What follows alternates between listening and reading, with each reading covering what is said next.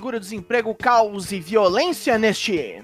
Traps, traps, traps, E também muito papo. Eu sou Douglas Jung do Foco Honest Wrestling Podcast e hoje eu apresento a vocês o AEW Dynamite de 16 de agosto, o primeiro dos especiais Fighter Fest de 2023, nos já costumeiros quase 10 minutos. Quanto é que vale um dia de trabalho na EW, hein?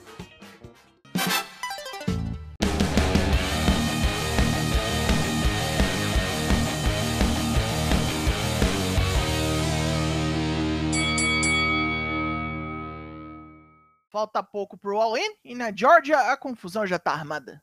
Era para ter começado com a Elite enfrentando o Bullet Club Gold, mas quebrou o pau antes do gongo e Juice Robinson bateu no juiz. Jay White e Konosuke Takesha se metem com o interesse de matar Kenny Omega de uma vez, e a FTR entra na brincadeira. Ninguém vai ferrar a luta deles com os Bucks. Takeshita bate em retirada antes que Omega o pegue no One Winged Angel. Numa entrevista com René Paquette, MJF está ansioso para ouvir 80 mil pessoas gritando seu nome. Vai se sentir como se fosse o lendário British Bulldog, mas judeu e com traquejo social. Promete até pagar uma breja para quem torcer por ele.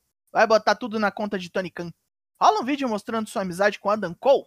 Max admite que pouco a pouco se torna uma pessoa melhor graças ao amigo. Ele entende porque todos acham difícil confiar nele, mas quer que sigam nessa jornada junto com ele, para que ele possa ser o babaca favorito da torcida. Minha nossa, quando esse turn vier. Se da primeira não deu, vamos ao take 2. Luta 1, Ray Fênix vs John Moxley. Fênix já inicia os protocolos aéreos e balança Moxley. O Homem da Violência reage como esperado, pisa o mexicano todo e joga nas barricadas. Um braço de ferro destrói o cara, e ele tenta voltar pro rumo, dando um rolling cutter em Moxley, que o captura durante o golpe com estrangulamento. Escapando por pouco, Fênix tenta a manobra de novo e acerta, com um Frog Splash em sequência. Moxley não está derrotado e pega o volador no corner para executar um Avalanche Death Rider. E com Fênix quase morto, o estrangulamento é inescapável agora. Depois do estrago, o Blackpool Combat Club chega no ringue com pé de cabra para dar em Fênix. Ed Kingston e Pentelicero Miedo são impedidos de salvar o companheiro por Santana e Ortiz. A Proud and Powerful voltou e voltou ruim. Os Best Friends chegam, mas é tarde demais. Tomando ferro na cabeça, literalmente, Fênix vai para o hospital. E agora essa luta é só 5 contra 5 no All-In. A 2.0 e Daniel Garcia questionam Sammy Guevara por ter ajudado Chris Jericho no último Dynamite. Sabem que Sammy sempre ajudou o roqueiro arrombado, mas podem contar nos dedos de uma mão as vezes que Jericho fez algo por ele. Será que vale a pena?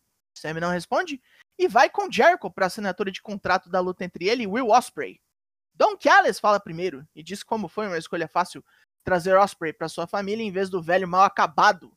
Uma carreira de mais de 30 anos acabará domingo. Callis lembra que Jericho quase morreu uma vez na Inglaterra e com Deus guiando sua mão, Callis assinará o óbito dele.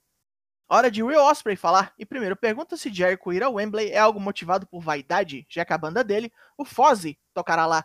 Wembley é bem mais importante que isso. Ospreay fará um show independente antes da luta com Jericho. Está juntando grana para pagar a faculdade futura do filho e reunir um portfólio bruto. Será o homem que derrotou Kenny Omega, Kazuchika Okada e Chris Jericho num curto espaço de dois meses. É tudo combustível de jato para o seu futuro, pois seu contrato com a NJPW acaba em seis meses. Jericho tira a jaqueta e já fica tenso. Diz que sempre achou que Osprey seria um dos grandes do ramo e diz que foi quem o mandou regular na pirueta e ganhar músculos para não acabar numa cadeira de rodas. Mais uma vez ele disse que não era necessário um ataque sujo para essa luta rolar. Agora, não existe força na Terra que o detenha de desmontar o assassino aéreo. Os dois melhores do mundo, num duelo fudido. Eles obviamente saem na mão e a segurança sofre para separar os dois. Agora é Adam Cole que se senta com René Paquette para falar de MJF e da luta entre os dois. É bizarro para ele que os dois tenham se tornado amigos tão rápido, mas sua carreira tem que vir primeiro. Ele não quer só ganhar o cinturão mundial da EW. Precisa vencer a todo custo. Ao ver vídeos onde ele parece estar planejando pegar Max à traição, com comentários de Roderick Strong e da Kingdom, Cole perde a paciência e termina a entrevista. Duplas agora. Luta 2. Darby Allin e Nick Wayne versus AR Fox e Swerve. Tornado Tag Team Match. Wayne começa contra Fox e toma um suplex da terceira corda. Estão tentando matar o menino. Swerve puxa ele e Darby pra fora e Fox mete um Implosion Senton nos dois. Os dois xingam a mãe de Wayne na plateia e Darby pega eles no Coffin Drop, mas não é o bastante para deter Swerve, que joga o moleque de cara no chão.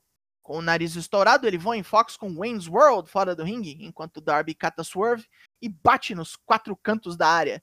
O Magnata derruba Darby e se une a Fox para massacrar Wayne com Fisherman Suplex giratório. Só falta o 450 Splash do veterano, mas ele erra e Wayne mete nele um roll-up enquanto Darby freia Swerve. Depois da luta, Swerve fica possesso e manda Prince Nana demitir o parceiro. Se ele não consegue derrotar um menino de 18 anos, é um inútil. Não vai mais para Wembley e é demolido por um Drill Claw de Brian Cage. Darby e Wayne chegam para salvar o cara, mesmo depois de tudo isso.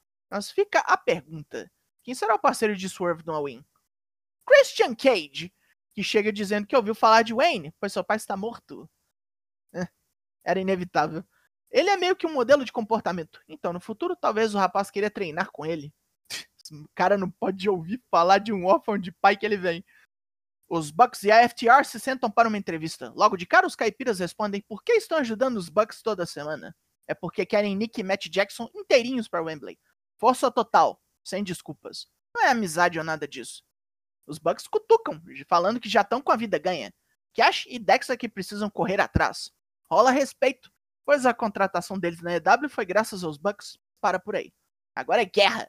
O legado da FTR depende disso. Dex não quer acordar na segunda-feira e ligar para a família dizendo que perdeu. Não, os irmãos podem ser o alicerce da divisão de tags, mas a FTR chegou para plantar uma nova fundação e tomar o ramo. E agora? Luta obrigatória de mulher? Né? Luta 3: Sky Blue vs Ruby Soho. Ruby não tá com saque, ataca a novinha direto, com as duas rolando lá fora. Ruby não consegue encaixar pro Saito Suplex e toma um cutter, seguido das duas disputando pin. Blue ataca com Skyfall, mas não consegue o Cold Blue, tomando um No Future e o Destination Unknown violentíssimo para cair dura e fria. Que é isso? O Kingdom e Roderick Strong são procurados por René Paquette, que pergunta o que eles acham de toda essa situação com Adam Cole e MJF. Strong apenas diz que no fim do domingo veremos quem são os dois de verdade, e ele estará de olho. Num vídeo, a House of Black fala mais uma vez do fim que deram a Billy Gunn. Putos, os Acclaimed vão pro ringue e exigem que os três trevosos apareçam. Agora é treta.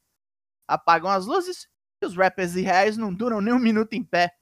Brody King enrola a corrente na mão e Billy Gunn aparece na rampa. A casa bate em retirada e o véio agora tá tomado. Não deixaram nem ele se aposentar em paz. Estavam numa de apagar o seu legado. Se queriam algo ruim, conseguiram. Billy quer uma luta de trios entre eles para encerrar direito a sua jornada em Wembley. E não vai ser o Billy divertido dos últimos anos. Vão lembrar o quão ruim esse velho já foi? Uma luta por título é nosso último combate da noite, mesmo que ele não faça sentido. Luta 4: The Hardys vs Aussie Open, pelos títulos de tag da Ring of Honor. Matt e Jeff Hardy jogam os australianos pro canto e descem a porrada, com Mark Davis comendo um Poetry in Motion. Kyle Fletcher vem para cima e toma uma machadada de Jeff. Davis volta depois de bater em Matt e Jeff pega os dois com Whisper in the Wind. Matt vira Fletcher do avesso com Superplex. Davis corre para impedir o pin. Matt toma um chega pra lá e Jeff é morto com Alcy Arrow. Caralho, que vitória de susto. Os australianos nos prometem que no All-In não vai ter chute de canguru nem porra nenhuma. Não vão perder esses belts pra otário nenhum. MJF e Cole chegam querendo briga e tomam umas pauladas. Na confusão, Cole quase dá um super chute em Max que detém o seu pé e arma um soco com um anel de diamantes. Em vez disso, eles se abraçam. Minha nossa, quando esse turn vier, seja de onde for. Puta que pariu. Fim de programa. Pontos positivos. Bem mais promo que luta hoje. Das raras vezes onde isso não foi ruim. Afinal de contas, o All-In tá aí. No ringue, Nick Wayne sendo morto em rede nacional. Sky Blue melhora os vistos. John Moxley interessado apenas em matar. O retorno de Santana e Ortiz. Tudo do bom. Boas promos do Osprey e do MJF também. Pontos negativos. Alguns dos ângulos apresentados. Tipo Ray Fênix ser morto porque não tá com passaporte em dia, Air Fox sendo limado de Wembley com 4 dias pro rolê, Christian caindo de paraquedas no troço, ainda apenas uma luta feminina, e a última luta com os Hardys fazendo aquela performance de sempre ultimamente, né? Tá complicado, sou fã dos caras, não vejo o Jeff dando conta mais. O Matt tava melhor do que ele, pelo amor de Deus! O AW Dynamite dessa semana ganha nota 7 de 10. Em nota triste do falecimento de Wyndham Rotunda, acabou esse Drops. Four Corners faz live do terça e quinta, sempre às 8 lá no Twitch, mas hoje infelizmente não teremos como. Eu sou Douglas Wing, nós somos o Four Corners Wrestling Podcast, e eu volto na semana que vem. Logo mais tem mais. E até.